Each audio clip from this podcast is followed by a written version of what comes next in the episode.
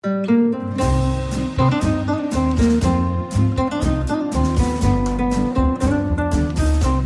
sind beste Freundinnen mit Max und Jakob. Schrei ich oder schrei ich nicht? Und du sagst es mir nicht, aber schrei aber nicht. Leg mich doch am Arsch. Der ultra ehrliche Männer-Podcast. Hallo und herzlich willkommen zu Beste Freundinnen, Hallo. euer Abführmittel für die Ohren. Mm. Ich hatte übrigens wieder so eine kleine Wutsituation. Mit mir? Nein, mit mir selber. Achso, okay. Ich bin mal wieder in der Stadt Auto gefahren, was ich sehr selten mache, weil ich es einfach prinzipiell hasse. Mit welchem Auto denn? Weißt du, dass ich ein Auto habe? Ja, aber welches? Du hast ja noch Mit dem das- Bus. Ja, und du hast ja noch das Festivalauto. Ich habe ja noch das Festivalauto. Das steht ja irgendwo rum. Nee, das steht auch bei mir in der Straße. Ja. Und ich bin mit dem Bus gefahren in so einer übelst engen Straße. Und dann sehe ich vom Weiten, wie so ein siebeneinhalb Tonner neben einem Auto, was in der zweiten Reihe geparkt hat, einfach festgequetscht ist und den Weg versperrt. Irgendeiner wollte sich halt mit seinem siebeneinhalb Tonner durch so eine übelst enge Straße quetschen. Dann bin ich da hingefahren, habe mich da vorgestellt und dann wusste er halt, er muss zurücksetzen, weil er war in der Bringschuld, ne, war auf meiner Spur. Die Straße war verstopft. durch. Ja, man hat so richtig gemerkt, wie er angefangen hat, richtig wütend zu werden im Auto und so verzweifelt in die Spiegel geguckt hat und nach hinten gefahren ist und so rangiert hat und ist ganz, ganz langsam gefahren, weil alles wirklich so zentimetergenaue Maßarbeit war. Okay. Und dann äh, konnte ich mich an dem anderen Fahrzeug vorbeiquetschen und war dann mit ihm auf Augenhöhe. Und genau einen Meter bevor ich sein Fenster getroffen habe, hat er schon runtergekurbelt. Und du hast schon an dem Kurbeln gemerkt, wie wutentbrannt er ist. ich habe dann auch das Fenster runtergemacht. Ich weiß nicht, ob man das hätte machen sollen. War dann mit ihm auf Fensterhöhe und habe gesagt, vielen Dank, dass Sie für mich zurückgesetzt sind. In dem Moment konntest du sehen, dass sich seine ganze Wut, seine ganze Anspannung, alles entspannt hat und aufgelöst hat. Und was hat er gesagt? Ja, das ist so krass eng hier. Ah, okay. Diese Situation hätte sich in mindestens zwei Richtungen entwickeln können, wenn ich gesagt habe, es hätte auch ein bisschen schneller gehen können. Mhm. Eskalationsstufe. Hätte Und, ich persönlich am besten gefunden. Aber in dem Moment, wo ich ihm das gesagt hat, hat er sich gesehen gefühlt, ne? Ja. Weil am Ende wollten zwei Leute die gleiche Sache durch eine fucking enge Straße kommen. Er mit seinem Laster musste vielleicht irgendwo Gemüse abladen, das war so ein Gemüselaster, hatte eine Lieferung, die verderblich war und hatte seinen Auftrag, hatte Bock vielleicht am Ende des Tages früher Feierabend zu machen und musste einfach seinen Weg gehen und genauso wie ich. Und in dem Moment, wo du den anderen Menschen, und das ist mir so aufgefallen, für einen kurzen Moment wahrnimmst, darum geht's am, am Ende im Leben anscheinend, wahrgenommen zu werden. Beziehungsweise Situation zu deeskalieren, die schon auf Ja, einer wie hohen, funktioniert das im Kern? auf einer hohen Eskalationsstufe sind. Das ist ähnlich wie beim Fahrradfahren fällt mir das öfters auf, wenn man klingelt, Fußgänger wegklingelt. Boah, das hassen die auch. Hasse ja, ich auch. Aber was dagegen hilft, ist sofort, wenn man vorbeifährt, zu sagen, Dankeschön.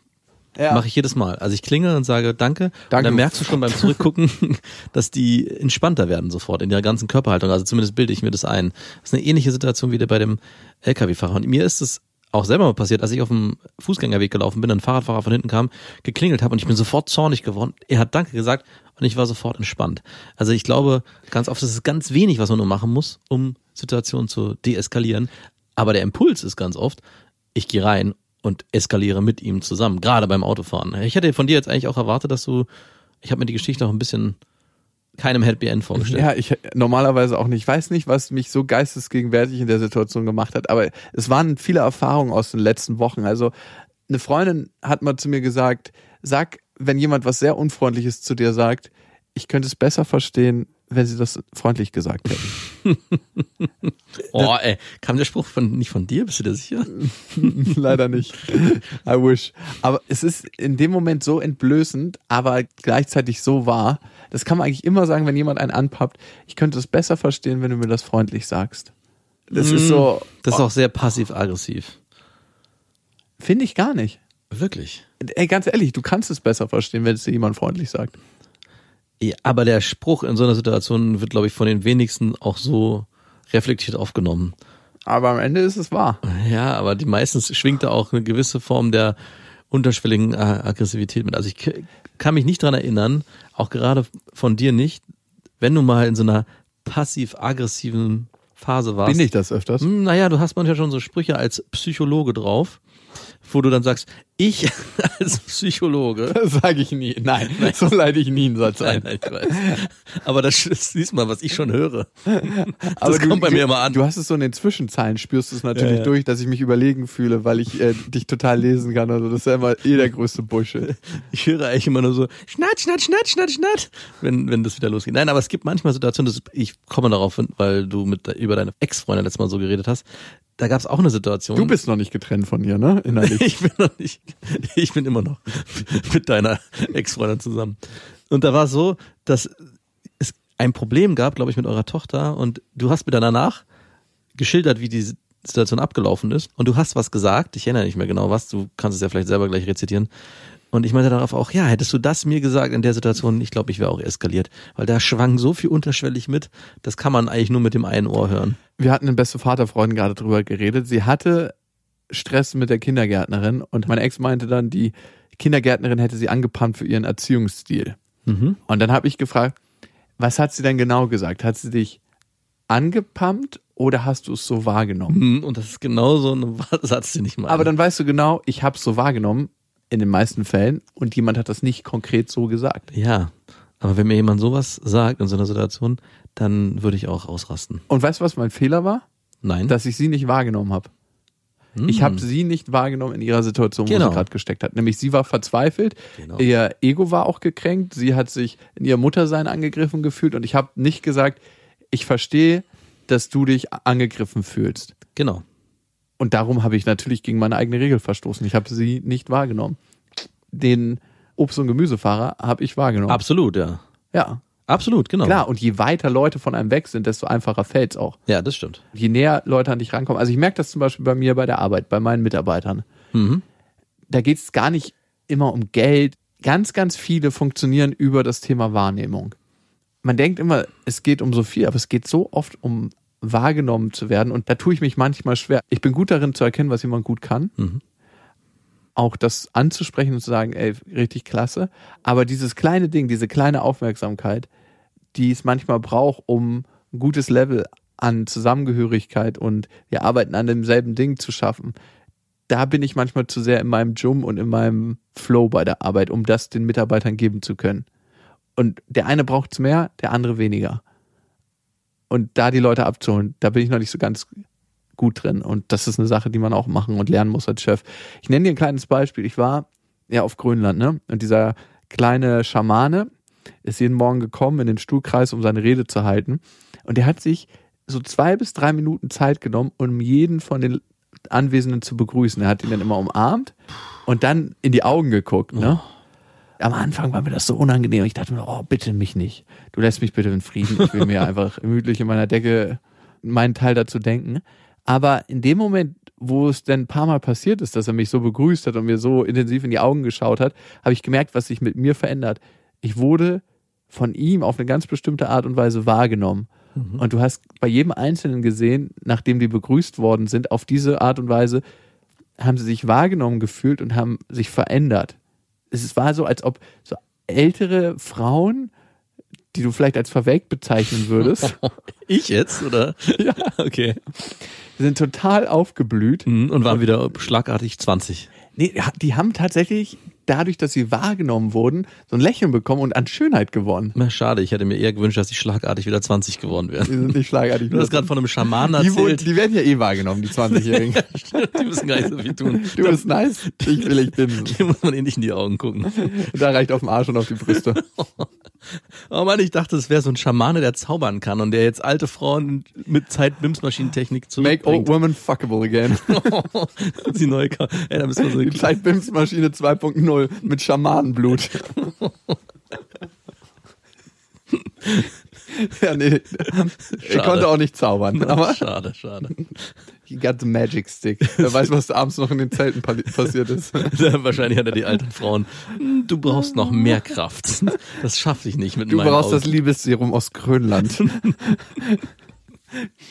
Ich nenne es nur Pfeilgift. Oh Mann. Die ganz spezielle schamanische Behandlung. Naja, auf jeden Fall durch diese Wahrnehmung ist mir aufgefallen, dass es das letzten Endes ist, worum es im Leben geht. Mhm.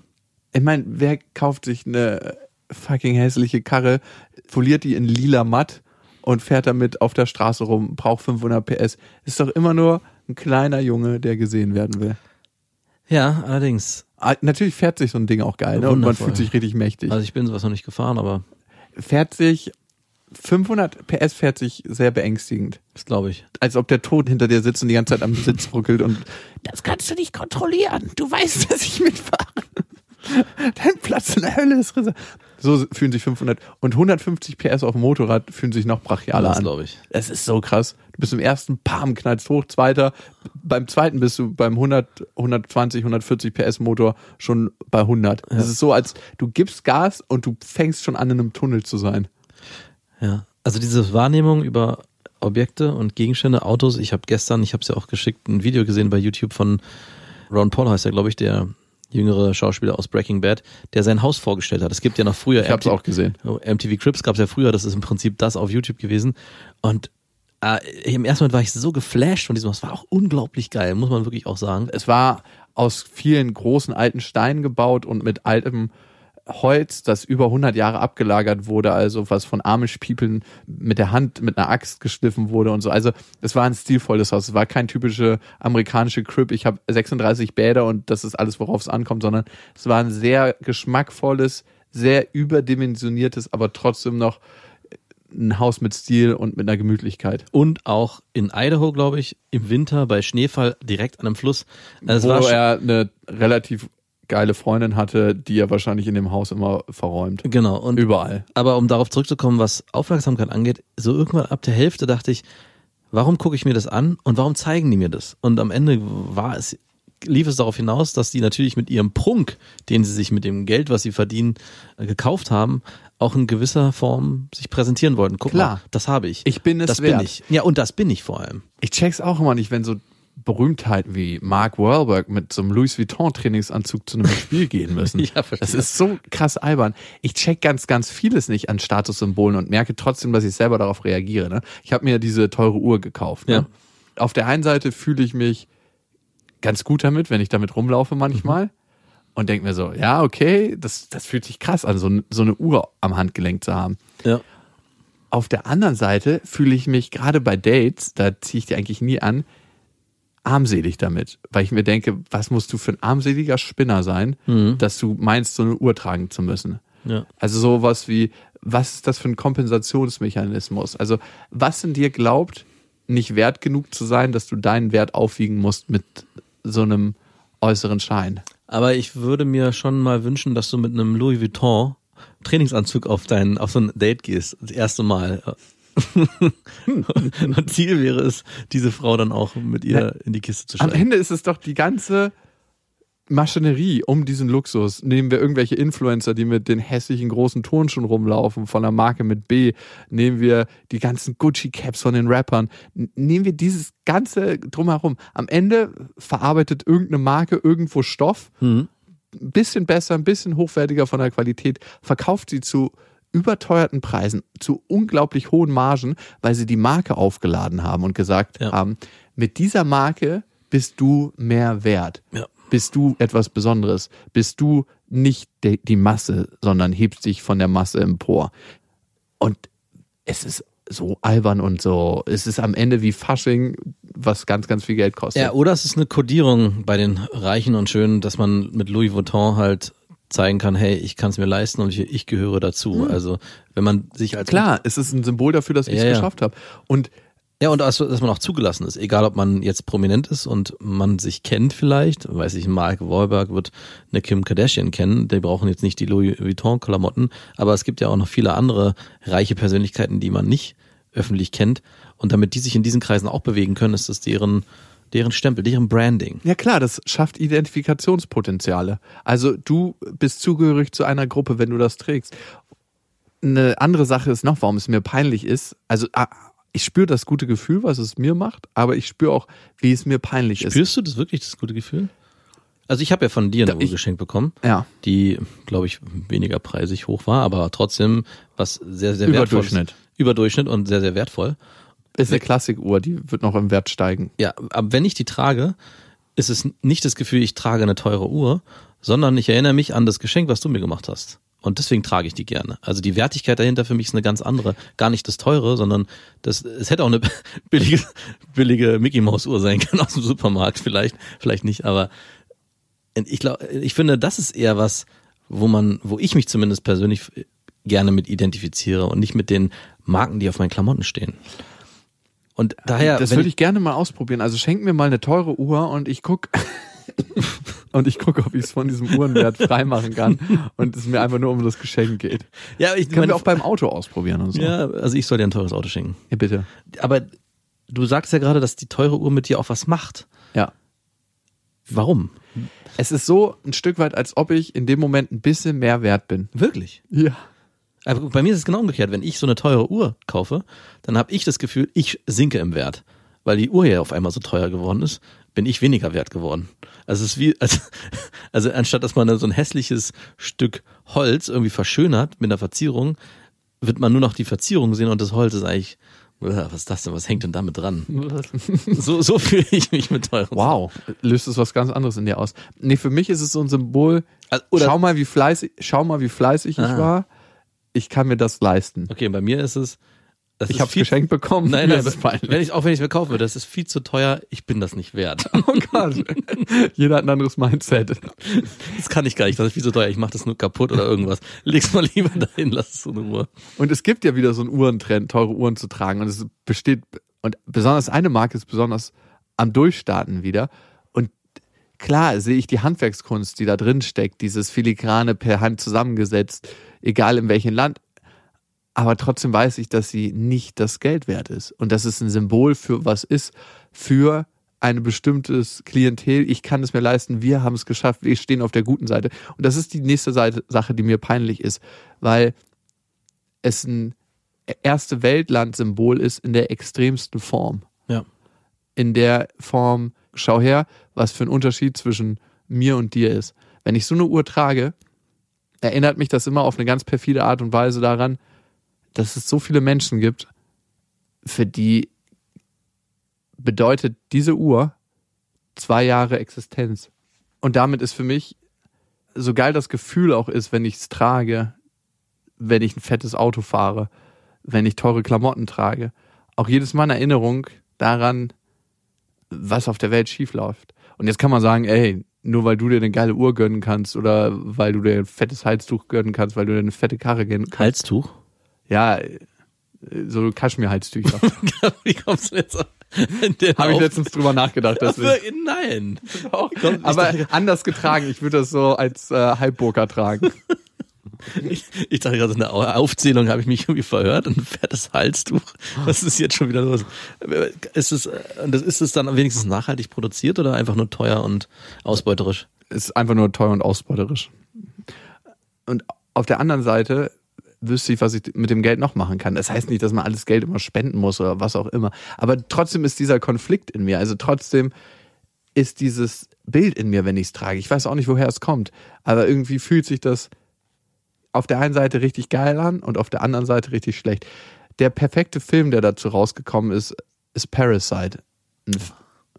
Den kann ich dir wärmstens ans Herz legen und ich will gar nicht so viel verraten. Das ist, Bitte nicht. das ist der erste ausländische Film, der in der Kategorie bester Film und nicht bester internationaler Film den Oscar gewonnen hat. Also, das musst du dir mal vorstellen. Ah, Als krass. koreanischer Film. Das wusste ich gar nicht. Ich dachte, als ausländischer Film. Ah, wirklich? Und Tarantino ist ein Riesenfan von dem Regisseur, was man auch verstehen kann, wenn man diesen Film sieht, diese Machart, wie er Plot-Twists zustande kommen lässt, wie so eine Ironie auch in sehr, sehr brutalen Szenen drinsteckt. Das hat der Tarantino auch, dass alle brutalen Szenen auch immer noch aus so einer Metaebene wahrgenommen werden mit dem Augenzwinkern. Es ist bei Tarantino mal aufgefallen, wenn so ein Massaker stattfindet, wenn so zehn Leute abgeschossen werden, haben am Ende immer noch alle gute Laune, weil es so mit so einem Augenzwinkern passiert. Ja, und vor allem ist es äh, oft stilistisch und optisch so gut gemacht, dass es schon was Künstlerisches Genau, das ist jedes Mal ein Porträt. Ja. Jedes Abmetzeln ist auch ein Porträt.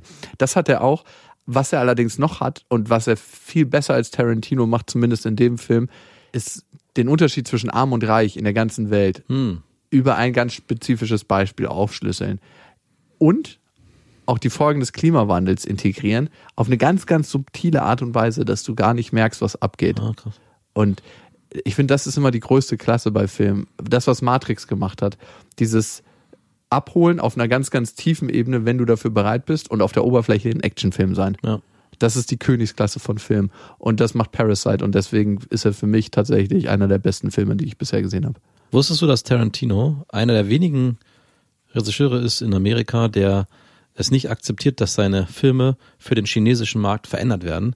Es gibt ganz große Filme, zum Beispiel der letzte Star Wars Film, da gab es eine Szene, wo sich zwei Frauen geküsst haben.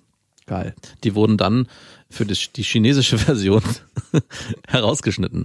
Also da hat sich dann die Filmindustrie dazu entschieden, okay, damit es auf dem chinesischen Markt auch funktioniert und Geld bringt, schneiden wir diesen Film so zurecht. Und Tarantino sagt, ich produziere erst gar nicht einen Film, wenn ich äh, in meiner künstlerischen Freiheit beschnitten werde und danach Elemente rausgenommen werden müssen für den chinesischen Markt. Was dazu führt, dass seine Filme oft gar nicht auf diesem Markt ausgestrahlt werden können und dann auch nicht entsprechend mehr Geld für die Filmstudios produzieren. Finde ich schon eine krasse Haltung. Kann man natürlich auch nur einnehmen, wenn man so einen Namen hat wie, glaube ich. Also kann man nicht Nee. nur. Ich Ja, ich glaube tatsächlich, dass das eine innere Haltung ist. Und das ist immer der Unterschied, ne? Die meisten sagen ja immer, ja, wenn du da bist, kannst du so eine Haltung einnehmen. Aber ich glaube, er hatte die Haltung vorher und Natürlich ist deswegen da hingekommen. Er hatte die Haltung vorher und ist deswegen dahin gekommen. Aber ich glaube, viele ambitionierte Schaus- Regisseure in Amerika äh, unterwerfen sich trotzdem der Maschinerie, um überhaupt in irgendeiner Form präsent zu haben. Ja, und das ist ja eine. Lebensentscheidung. Das ist ja die Art und Weise, wie du Entscheidungen generell triffst. Also, wie triffst du Entscheidungen? Also, wann weißt du, ich sage Ja zu einer Sache oder ich sage Nein zu einer Sache? Da steht man ja oft im Leben.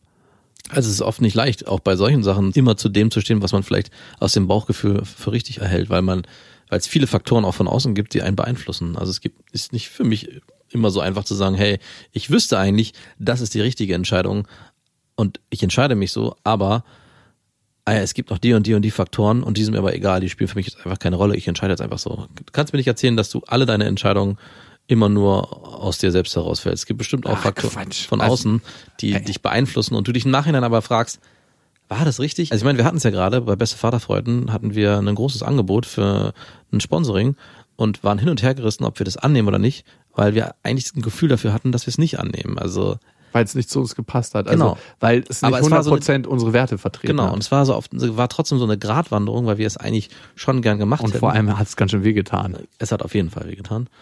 Und das war so ein Moment, wo ich auch innerlich gespürt habe, hey, das war eine Entscheidung aus einer Haltung heraus, ohne dass die Einflüsse von außen einen zu stark äh, steuern oder korrigieren. Und ein gemeinsames Korrektiv zu sein, ist manchmal da auch einfacher. Oh ja.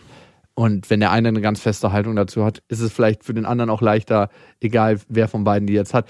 Wobei ich da sagen muss, ist das Nein meistens stärker als das Ja bei solchen, äh, bei vielen Entscheidungen im Alltag, auch Ja. mit einer Partnerschaft und so, wenn es um darum geht, hey, wollen wir da heute Abend hingehen? Hast du Bock darauf? Ist es ganz oft so, dass ich mich dabei erwische, dass das Nein stärker ist als das Ja, obwohl es andersrum meistens schöner wäre. Also jetzt in diesem konkreten Sponsoring-Beispiel ist es auch so, dass es äh, aus moralischen Gründen das Nein definitiv stärker war und deswegen eigentlich gar kein Nein war, sondern das Ja. Es war kein Waffenhersteller. Aber es gibt ganz oft Entscheidungen, wo ich das Gefühl habe, eigentlich müsste man Ja sagen dazu.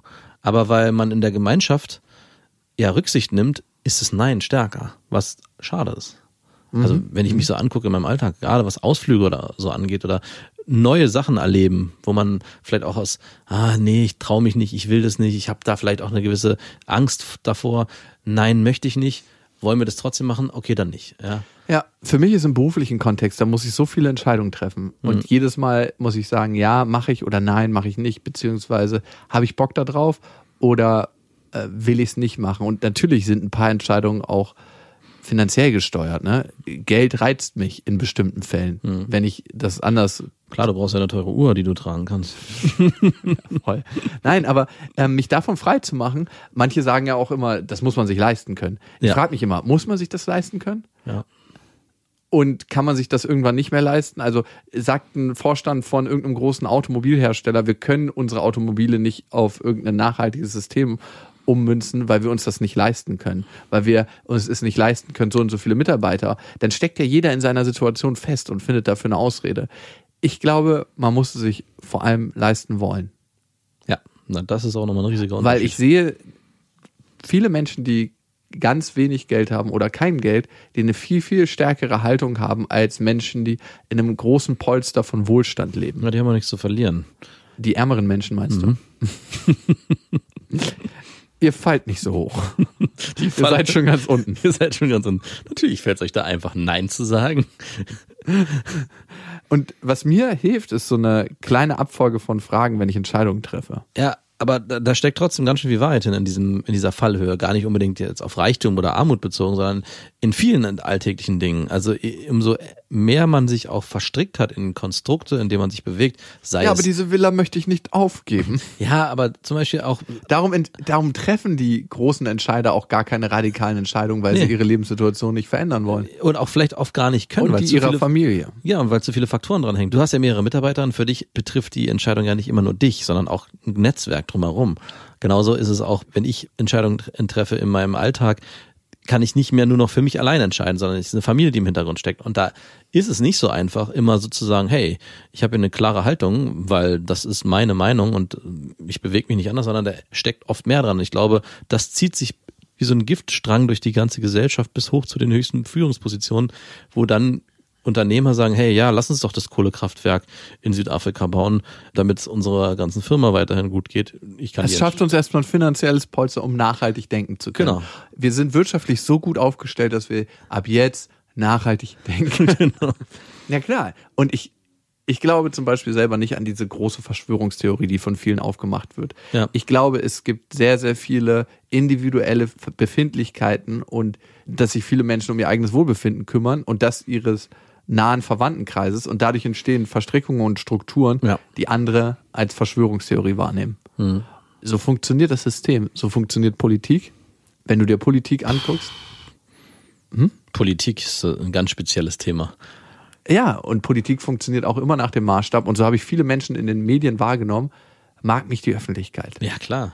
Also du hängst ja als Politiker so davon ab, nicht, ey, das, was ich sage, ist das Richtige, das äh, entspricht meiner Überzeugung und das entspricht den Werten und das entspricht auch den Studien, die wir zu diesem bestimmten Thema in Auftrag gegeben haben, sondern es entspricht vor allem das, was ich glaube und was die Umfragen glauben, der Konsens in der Mehrheit der Ja. Bevölkerung ist.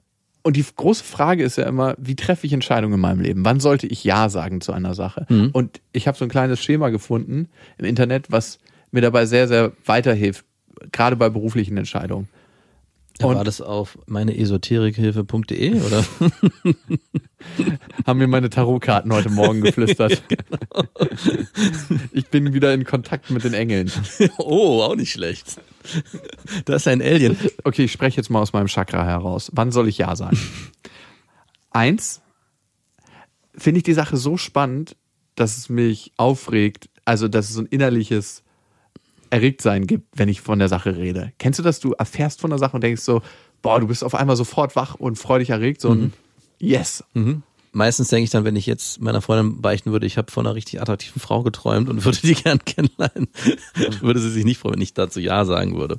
Also schwierig. Aber du kennst das, auch Ja. wenn so Sachen in deinen Alltag kommen, wo du sofort so denkst, ja geil, dass das geklappt hat. Ja. Oder ja, geil, habe ich Bock drauf, möchte ich machen, liegt in der Zukunft. Die zweite Sache ist, die passt da ganz gut zu. Würde ich es machen, würde ich es auch machen, wenn es kein Geld dafür gäbe. Oh, Das heißt, würdest du deinen aktuellen Beruf ausführen, wenn es kein Geld dafür Ja. gäbe? Ja? ja, Teile davon schon, ja. Okay. Ist bei mir auch so. Michael Jordan, der größte Basketballspieler aller Zeiten, neben LeBron James und Kobe Bryant, meinte mal, und er ist tatsächlich der reichste Basketballspieler aller Zeiten, also auch schon allein durch die Brand Jordan ist er unglaublich reich. Selbst wenn es kein Geld für das gäbe, was ich hier gerade mache auf dem Spielfeld, würde ich immer noch spielen. Mhm. Und du hast gemerkt, dass es geht eben um das Spiel. Das alles, was da drumherum passiert, ist natürlich ein geiler Bonus. Aber am Ende geht es ihm um das Spiel. Und in jedem seiner Spielzüge, in allem, was er gemacht hat, hast du erkannt, es geht ihm um die Sache. Ja. Und das ist so eine geile Haltung zu einer Sache. Und das spürst du ja auch, wenn eine Sache kommt oder wenn du eine Sache ausführst, machst du dir der Sache wegen oder machst du, weil, machst du die, weil es Geld gibt? Würdest du weitermachen, wenn es dafür kein Geld geben würde? Ja. Definitiv. Also die meisten Sachen. Es gibt ein paar Sachen, die mache ich nur des Geldes wegen. Okay. Aber davon gibt es nur noch recht wenig in meinem Leben. Mhm. Und die meisten, die allermeisten Sachen mache ich, weil ich einfach sehr erfüllt davon bin, von den Begegnungen, die ich machen darf, von also ich blicke oft auf mein Leben und denke mir, wenn alles in meinem Leben scheiße läuft, wenn ich eine Katastrophenbeziehung geführt habe, wenn ich nicht das Familienmodell leben kann, was ich mir immer gewünscht habe. Eine Sache ist irgendwie gut und die ist viel größer und viel, viel besser als alles, was ich mir je gewünscht habe. das, was ich beruflich in meinem Leben machen darf. Also, ich meine, vieles in meinem Leben ist eine krasse Katastrophe. Die wünsche ich keinem. Boah, das hört sich düster an. Nein, also Katastrophe im Sinne von, hey, ich wollte, ich habe meine Eltern immer dafür angeprangert, dass sie nach zehn Jahren Ehe scheiden lassen haben. Mhm. Dachte mir, was für Loser seid ihr? nach zehn Jahren schon, dann solltet ihr euch nicht für Kinder entscheiden. Und ich war nach einem Jahr fertig. Wenn mal. Du hast deine Eltern überhol über, übertroffen eigentlich. Ich habe sie in allem übertroffen. ich habe allerdings erstmal nur ein Kind gezeugt. Mein Vater hatte insgesamt vier. ja, aber die waren ja zusammen erstmal noch eine Zeit lang. Ja. Fair enough. Aber es steht dir ja auch noch frei. Ja.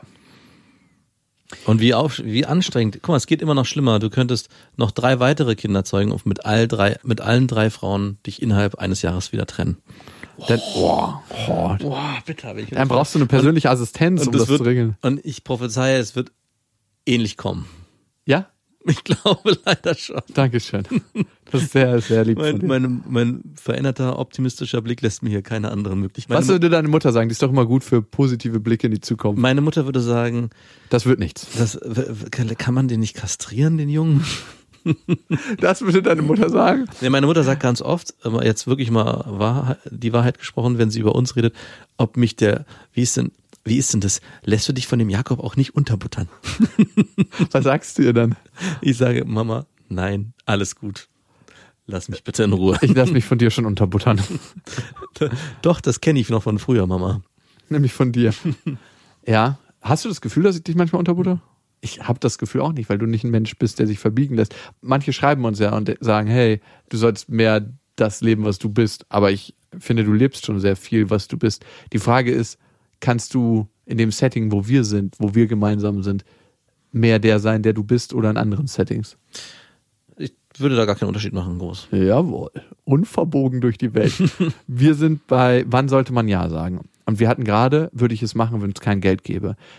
Die dritte Sache ist, was muss ich aufgeben, um es umzusetzen? Also Oh. Zeit mit der Familie, Freizeit. Der, das ist ein guter Punkt. Das ist ein richtig geiler Das Punkt. ist der, den ich vorhin auch meinte, ne? Was, was gehört oft dazu? Welches Netzwerk bildet sich drumherum? Kann man die Entscheidung nur noch für sich treffen oder gehören andere Faktoren, die ich noch mit reinnehmen muss, auch dazu? Und wie sehr, wie viel, welchen Impact machen die, welchen Impact haben die für die Entscheidung, die ich am Ende treffen muss? Aber ich finde, es ist sogar mit der wichtigste Punkt. Ah, schwierig. das für mich. Ist, mhm, ja, das passt auch zu dir. Ja, genau. der Blick auf sagen. die Das Welt. ist ein Blick auf die Welt. Für mich ist Wow. das so ein neben, irgendwie kriegen wir das Ja, schon ja, hin. genau. Da würde ich so, wie, ist doch gar kein Problem. Arbeiten wir halt nachts. Schlaf? Okay, Punkt 4. Werden andere Leute neben mir selbst davon profitieren? Oh. Das ist ein sehr, sehr schöner Punkt. Ne? Das ist ein krass warmer Punkt. Mhm. Das ist, das kann ich immer nur bedingt mit Ja beantworten. Teilweise durch das Feedback, was ich durch die Arbeit bekomme, ja. Aber es ist jetzt nichts, was ich mache, wo ich in Tierheim gehe und Hunde fütter oder so. Dieses Direkte.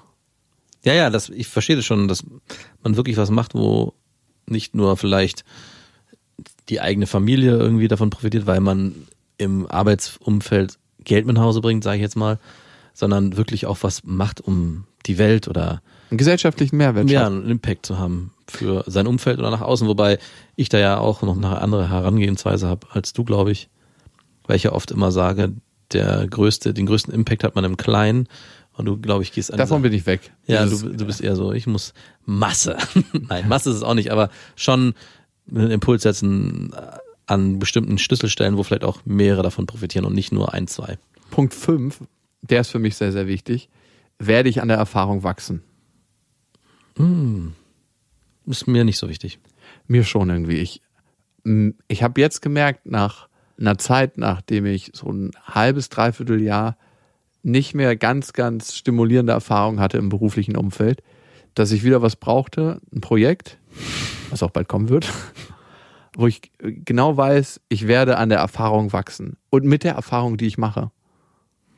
Ja, aber also ich sehe es ein bisschen anders. Ich habe immer das Gefühl, die Erfahrung kommt eh von sich. Also man muss nicht gezwungen auf Erfahrungen draufspringen, um sie zu erleben, um für Ja. mich. Ja, genau, das ist ein anderer Ansatz. Mein Ansatz ist eher der faule Ansatz. Es wird schon irgendwas passieren, was Das mich Leben wird stimuliert. schon auf mich zukommen. es wird hier schon stimuliert werden. Das Leben wird schon auf mich zukommen und mir sagen, was es von mir braucht, um gelebt zu werden.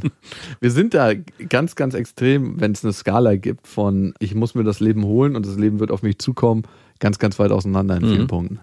Und die sechste Frage ist, werde ich es bereuen, es nicht getan zu haben? Aber ja, das ist wiederum ein sehr guter Punkt auch für mich. Weil das hatte ich schon sehr, sehr oft. Ich habe schon ganz oft Sachen bereut. Das fängt in der Schule an und endet eigentlich, ja, bis vor einem halben Jahr. Es gibt immer wieder mal Entscheidungen, wo ich denke, fuck, hätte, hätte, Fahrradkette. Also mein Lieblingswort ist auch hätte. Und diese Skala kannst du eigentlich auf jede Entscheidung anwenden. Du siehst eine Frau in der Bahn und fragst dich, soll ich sie ansprechen? Finde ich sie so spannend, dass ich aufgeregt werde? Yo, werde ich. Würde ich es auch machen, wenn es kein Geld gäbe? Ja. Was muss ich aufgeben, um es umzusetzen? Mein Stolz. Werden andere Leute neben mir selbst davon profitieren? Im Idealfall sie. Werde ich an der Erfahrung wachsen? Wahrscheinlich ein bisschen. Zumindest mein Schwelles. Ja, genau. Werde ich es bereuen, es nicht getan zu haben? Ja, auf, jeden Auf Fall. jeden Fall. Die veröffentlichen wir nochmal auf Instagram, würde ich sagen, oder? Ja. Wie oft ich es bereut habe, Frauen nicht angesprochen zu haben. Wow. Glaubst du, du wärst in der jetzigen Beziehung, wenn du es anders gemacht hättest? Das ist eine schwierige Frage. Zeitbimsmaschine. Das ist ja schon fast eine essentielle Frage. Glaubt man an Schicksal oder glaubt man an den Zufall? Weil das würde ja bedeuten, dass wenn mein Leben anders verlaufen wäre, es nicht schon vorprogrammiert ist. Wie ich so, ich glaube schon, dass gewisse Dinge so kommen sollen, wie sie dann am Ende kommen, dass man nicht so viel Einfluss hat, wie wir ja immer uns glauben, einreden wollen. Aber wenn ich die Zufallstheorie glauben würde, wahrscheinlich, wahrscheinlich nicht. Mhm. Weil sich wahrscheinlich andere. Es gab zum Beispiel eine Phase, wo ich mit einer Frau zusammen war, die ich wirklich sehr geliebt habe und da auch sehr angstmotiviert die nächsten Schritte nicht gegangen bin. Und da hätte ich da mich anders verhalten, da wären wir wieder bei dem letzten Punkt. Hast, es gibt ein paar Schlüsselmomente, die bereue ich nicht mehr, aber habe ich lange bereut. Und ich bin mir sicher, wenn ich die, oder wenn ich an den Zufall glaube, wäre mein Leben dann anders verlaufen, wäre ich jetzt in einer, anderen Schiene gefangen. Wow. das heißt ja, dass du dich aktuell gefangen Nein, das habe ich nur so gesagt. Ich habe mich tatsächlich die letzten drei Jahre sehr gefangen gefühlt. Und mit dem Auszug von meiner Ex-Freundin, es hat mir auf der einen Seite ein sehr großes Stück Einsamkeit zurück in mein Leben gebracht, aber auch ein Stück Freiheit. Und dieses Stück Einsamkeit konnte ich zuerst spüren und so richtig in mich einsinken lassen. Und mehr und mehr kommt dieses Stück Freiheit zurück. Dieses, Drei Jahre hast du das mit dir ausgehalten? Also Ja. dieses Setting ausgehalten? Ja. Boah, das ist mir gar nicht bewusst gewesen. ganz schön lang, ne? Wow. Ja. Respekt. Es war wie ein Marathonlauf. und ich bin kein Marathonläufer. Nein. Ja, Kurzstrecke. Was? Bin richtig gute Langstrecke tatsächlich. Ja, weiß ich. Oder um Na, so halbe, halbe Distanz ist meins. Oder um es auch wieder mit den Worten meiner Mutter zu sagen, sag mal, ich habe den Jakob letztens da neben dir gesehen. Er ist ja ein ganz schöner Schlaffschwanz, so neben dir. Und Ich so, was? Hat sie gesagt? Ja, Nein. doch. Der sieht ja so dünn und hager aus. Du dagegen richtig kräftig. Ich So, ja, danke, Mama. Das stimmt eigentlich nicht. Jakob nennt mich immer fettes Schwein. So, Gib dir mal was zu essen, dem Jungen. Geil. Danke dir. Danke an deine Mutter auf jeden Fall. Ich liebe sie dafür. Sehr gern. Wollen wir noch eine Hörermail machen? Ich bitte darum. Davor den Hinweis, ihr könnt uns abonnieren auf Spotify, dieser überall, wo es Podcasts gibt und auf iTunes. Und da freuen wir uns immer besonders über Bewertungen. Also da kann man die Sterne anklicken, 1, 2, 3, 4, 5 und auch eine kleine Bewertung hinschreiben. Da freuen wir uns. Hast du schon mal eine geschrieben für deinen eigenen Podcast? Nein. Das ist so, wie wenn man selber für sich zur Wahl geht. Ist das nicht schäbig? Natürlich. Das machen ja manche. Ich glaube, man darf für sich selber wählen, ne? Natürlich, es gibt ja, hä, es gibt ganz Diese Showwahlen. Nein, so. es wird äh, der Politiker, der sich selber wählt, wird ganz oft abgelichtet im Fernsehen, Film etc. Ja, ja, stimmt. Das ist ganz traditionell. Vor allem so in Mexiko, wenn man eh weiß, die mal alles getürkt und der steht dann an. Hans-Peter möchte er genannt werden. okay. Und er schreibt uns an beste, bestefreundinnen.de. Ich hatte ein Thema mit meiner mittlerweile Ex-Freundin, die untenrum immer krass gestunken hat. Ah, warum denn jetzt sowas? Hey, Wir waren gerade bei den sechs spirituellen Fragen der Selbstfindung. Ich lese hier nur die Hörermails vor. Ich stehe hier nur und lese die Hörermails vor. Ich stehe nur hier oben und reibe mein Glied. Okay. Kennst du es nicht? Nein. Ich stehe nur hier oben und reibe mein Glied. Wo ist das her? Was ist das? Hä? Hab ich noch nie gehört. Ich stehe ich stehe hier nur, ich stehe nur hier oben und singe mein Lied? Achso. Auch das kenne ich nicht, aber gut. Okay. Das macht mehr Sinn. Das ist aus Stark. Ich stehe nur hier. Kennst du das wirklich nicht? Dieses Lied von Ich und Ich? Nein. Ich habe immer gesungen, ich stehe nur hier oben und reibe mein Glied. Okay, Das war wahrscheinlich auch seine erste Textidee. Und er musste es dann vielleicht hat er es dabei gemacht. FSK 6 machen. Ja, damit sie es besser verkauft. Okay, nochmal. Ich hatte ein Thema mit meiner mittlerweile Ex-Freundin, die untenrum krass gestunken hat. Außerdem sah ihre Punani untenrum einfach flachsig aus. Flachsig. Und das wusste sie wahrscheinlich, denn sie wollte immer nur im Dunkeln Sex haben. Sie erklärte mir das so, dass es für mich doch auch geiler sein sollte, da ich mich so aufs Fühlen konzentrieren kann. Ich hatte schon einige Frauen und ich weiß, dass der weibliche Geruch immer unterschiedlich sein kann und auch unterschiedlich stark sein kann. Aber so wie das bei ihr war, war das wirklich eine Zumutung. Sie braucht in einer normalen Jeans nur neben mir zu stehen. Oh, bitter. Das stieg mir schon Was? ein Schwall in die Ich glaube, du hast eine olfaktorische Superfähigkeit gehabt. Entweder hast du eine gute Nase oder da war wirklich was anders. Für mich ist es halt auch ein so krasser Unterschied, denn ich war acht Jahre in einer Beziehung und die Freundin, die ich hatte, war so rein und ich habe sie in den Jahren noch nie erwischt, dass sie in irgendeiner Form unangenehm gerochen hatte. Und dann sowas. Die Stinkefreundin war bildhübsch. Oh. Aber sowas ist einfach nur ein Liebestöter in meinen Augen. In meiner Nase heißt das dann. Ich weiß ja nicht, ob die Frauen das aufgeilt, wenn ein Typ mit einem Stinkepenis daherkommt. Stinkepimmel. Sie war dann nach fast einem halben Jahr mal beim Frauenarzt wegen Verhütungsgeschichten und da hat der Arzt ihr Tabletten verschrieben wegen irgendeinem Wert in der Punani, der nicht ganz gepasst hat. Hab mich danach aber dann von ihr getrennt, weil mein Riechorgan das nicht mehr mitmachen wollte. Meine Frage dazu. Wie kann ich das einer Frau beibringen, dass sie da untenrum so riecht? Also, wir hatten in der letzten Folge die Tampongeschichte, dass bei mir eine Ex-Affäre vergessen hatte, beziehungsweise dass wir beim Sex einen Tampon richtig nachgestopft haben. Du hast ihn nachgestopft. Ja, ich habe den Das war keine. Gemeinschaftsarbeit. Naja, sie hat sich ja auf allen Vieren vor mich hingekniet, also sie hatte auch Arbeit dabei. Und, Aber du warst der Stopfer. und sie hatte mir nicht erzählt, dass sie ihre Tage hatte und auf einmal, ja, war der Tampon irgendwo drin versenkt. Sie wusste das auch nicht, dass sie noch einen drin hat. Das waren so die Resttage. Und dann habe ich eine Woche später mich gewundert, warum es so komisch riecht beim Sex. Und irgendwann hat sie dann festgestellt, dass da noch ein Tampon drin ist und musste zum Frauenarzt den rausholen. Aber es gab nicht den Moment, dass du selber auf die Idee gekommen bist, ich muss hier was sagen. Naja, ey, wenn. Hattest du schon mal eine Frau, die untenrum nicht so gut gerochen hat? Also ich hatte mal auch so eine leichte Stinkerin, aber die lag, da lag es auch wirklich daran, dass sie sich dann nicht gewaschen hat. Wie viele Tage? Das weiß ich halt nicht. Ich habe mich auch dann schnell von der wieder getrennt. Das war wirklich nicht schön. Wie war das?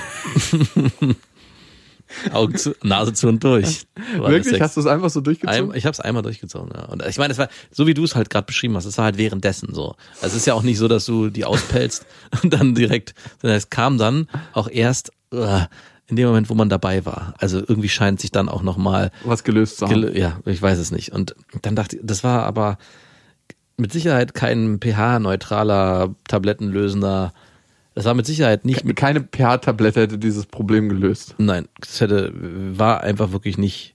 Ja, die war halt einfach nicht so, dass sie sich regelmäßig, glaube ich, gewaschen hat. Das war, machte dann auch nach, danach Sinn. Ich habe sie dann immer wieder mal noch getroffen und mir sind dann auch aufge, ist dann auch aufgefallen, dass sie einfach nicht so eine reinliche Person war. Die war Das zwar ist dir vorher nicht aufgefallen? Nee, weil, also die war jetzt nicht dreckig oder so, aber die war, war auch immer geschminkt, aber kennst du das, wenn es so touchiert ist? Also, dass man, Ja, wie so ein Haus, was schlecht angestrichen ist? ja genau, und man ist im ersten Moment denkst, oh, ist doch alles super und erst wenn du dann einmal drin gelebt hast, merkst du, ach guck mal, hier sind ja doch die ganzen Wände irgendwie. Es fällt mir oft auf, wenn ich in manchen Ländern im Ausland bin und sehe, wie die renovieren und Genau. restaurieren und denke mir so, wäh, da habt ihr einfach Silikon reingeschmiert und Ja. das ist so eine krass schlechte Fuge, die ihr da einfach zugestopft habt. Kein Wunder, dass es da schimmelt. Also die Baukunst, ne? Also in Tschechien bauen die extrem gut, in Österreich, in Deutschland bauen sie extrem gut, in Österreich und in der Schweiz, finde ich, bauen sie in Teilen noch mal hochwertiger, aber dann gibt es Länder, wo einfach gebaut wird, wo du denkst, so, wow, okay, das hält.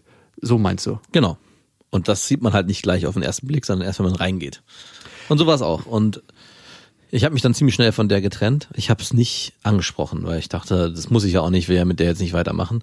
Aber um auf die Frage von Hans-Peter zu kommen, heute, ich bin auch jemand, der sehr empfindlich bei Gerüchen. Also ich bin, rieche sehr schnell unangenehme Gerüche, auch gute riechende Sachen. Und also man gibt ja auch so einen Test. Ich bin, glaube ich, doch eher olfaktorisch angelegt. Im heutzutage würde ich es, glaube ich, sofort ansprechen, weil es einfach nicht geht. Und Weil was sagst du dann? du stinkst. Also es gibt ja den Trick, wenn man mit einer Frau Sex hat oder mit einem Mann, ihm ganz, ganz leise ins Ohr zu flüstern, während man so richtig dabei ist und sich total fallen lässt. Du stinkst. Aber wie würdest du es ansprechen? Tatsächlich, ich bin jetzt deine stinkende Freundin. Ähm, du, wir hatten ja letztes Mal Sex. Ja, war schön. War, ja, ging so. Warum? Weil irgendwas hat nicht gestimmt. Und es war nicht bei mir. Ja, was? Es hat sehr unangenehm gerochen. Äh, was hat unangenehm gerochen? Bei dir hat was unangenehm gerochen. Aus welchem Loch? Ja, genau. Es war eben nicht Mundgeruch. Wenn du verstehst, was ich meine. Untenrum meinst du? Mhm, mhm. Aus dem Schornstein? Mhm, ja, ich glaube leider nicht aus dem Schornstein. Das würde ich ja noch verstehen. Aber obwohl ich nicht deine Ex-Freundin war, habe ich schon gemerkt, was bei mir, also, dass sich alles zuzieht. Ja, zu Recht. Bei mir hat sich der Schornstein kurz zugezogen. Und darum glaube ich, ist es ein unglaublich sensibles Thema. Natürlich ist es mega sensibel. Aber umso wichtiger ist es, das direkt anzusprechen, weil ich meine, wie lange war er mit ihr zusammen? Ich weiß es gar Über ein nicht. halbes Jahr zumindest. Wow, und es- jedes, wie oft hat er mit ihr geschlafen? Ja, normal, oft, glaube ich, denke ich mal. Also jedes Mal Nase zu und durch? Jedes Mal vor allem auch Licht aus, dass man sich mehr auf die Nase konzentrieren kann. Also Hans-Peter, zwei Themen sind unglaublich sensibel und für jeden Menschen, glaube ich, Unsicherheitsthemen.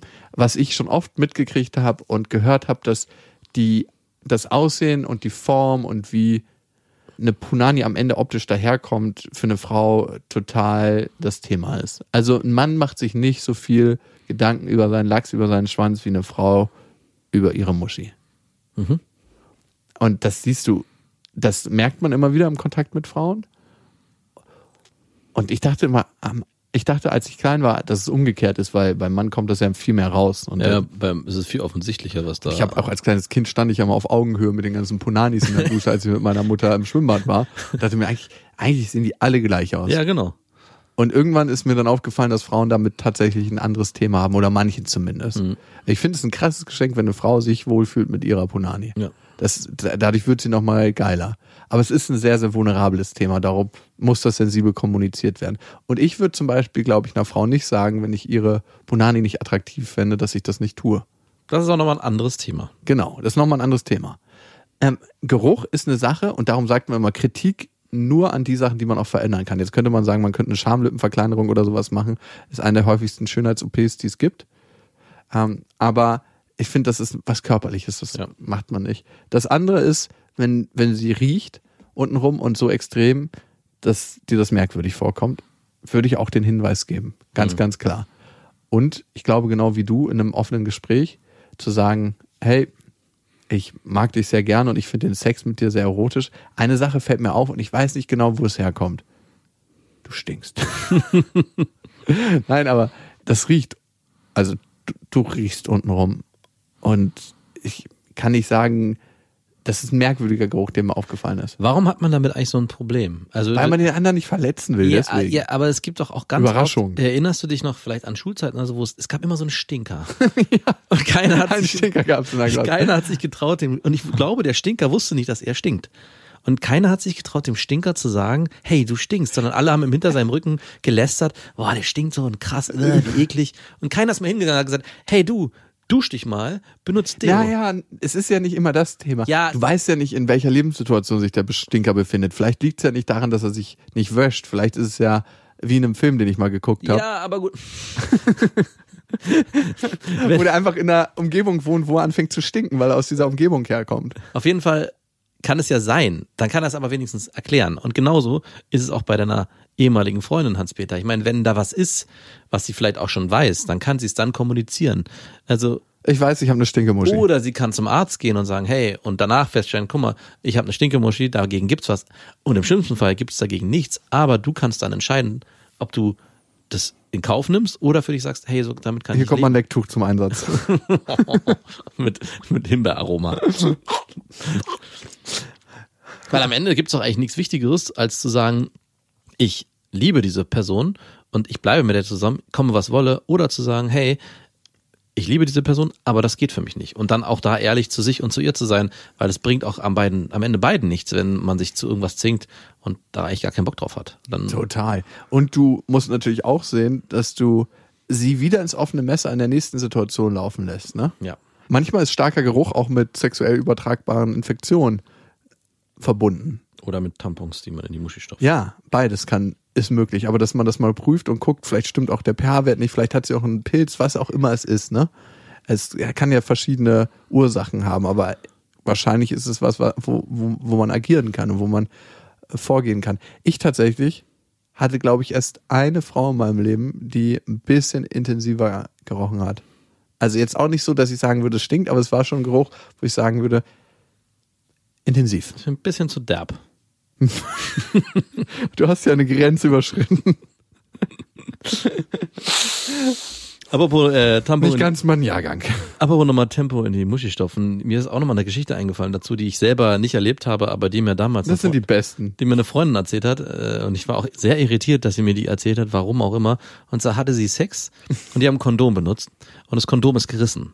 Und am Ende haben sie festgestellt, dass ein Stück von dem Kondom fehlt.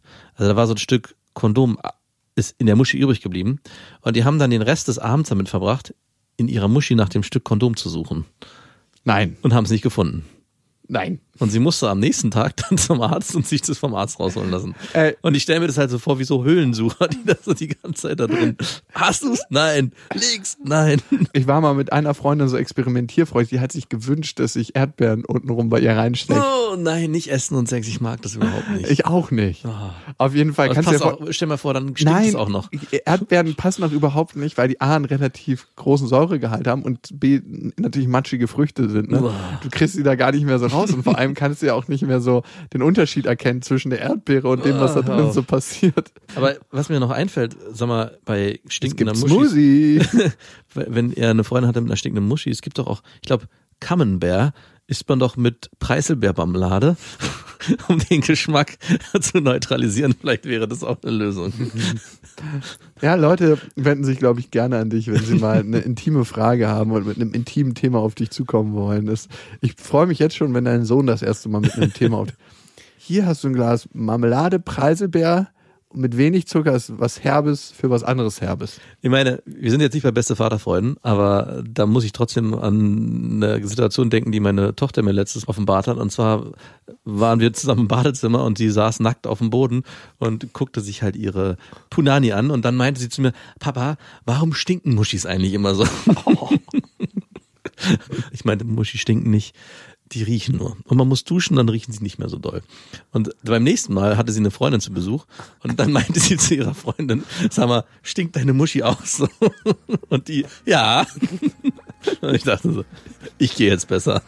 Das wird mir hier zu bunt. Und dann kam schon Mami um die Ecke mit ihrer Stinkemuschel. Dann haben die ihre Stinkeparty gefeiert. Lechse können natürlich genauso riechen. Der Festival-Lachs, das könnte mal eine Folge Oh sein. ja. Der geräucherte Festivallachs. Der Räucherlachs auf dem Festival. Okay, ich glaube genug stinkende Punanis und Lechse und am Ende ist Offenheit, auch wenn sie manchmal wehtut. Oder einmal mit ihnen schlafen und sich dann trennen und sie ewig unwissend weiterziehen lassen. So wie ich es gemacht habe. Egal, ob ihr gerade wie Jogi Löw eure Hand im Schritt hattet und dann an euren Riechkolben geführt habt oder nicht. Bis dahin, wir wünschen euch was. Das waren Beste Freundinnen mit Max und Jakob. Jetzt auf iTunes, Spotify, Soundcloud, dieser YouTube und in deinen schmutzigen Gedanken.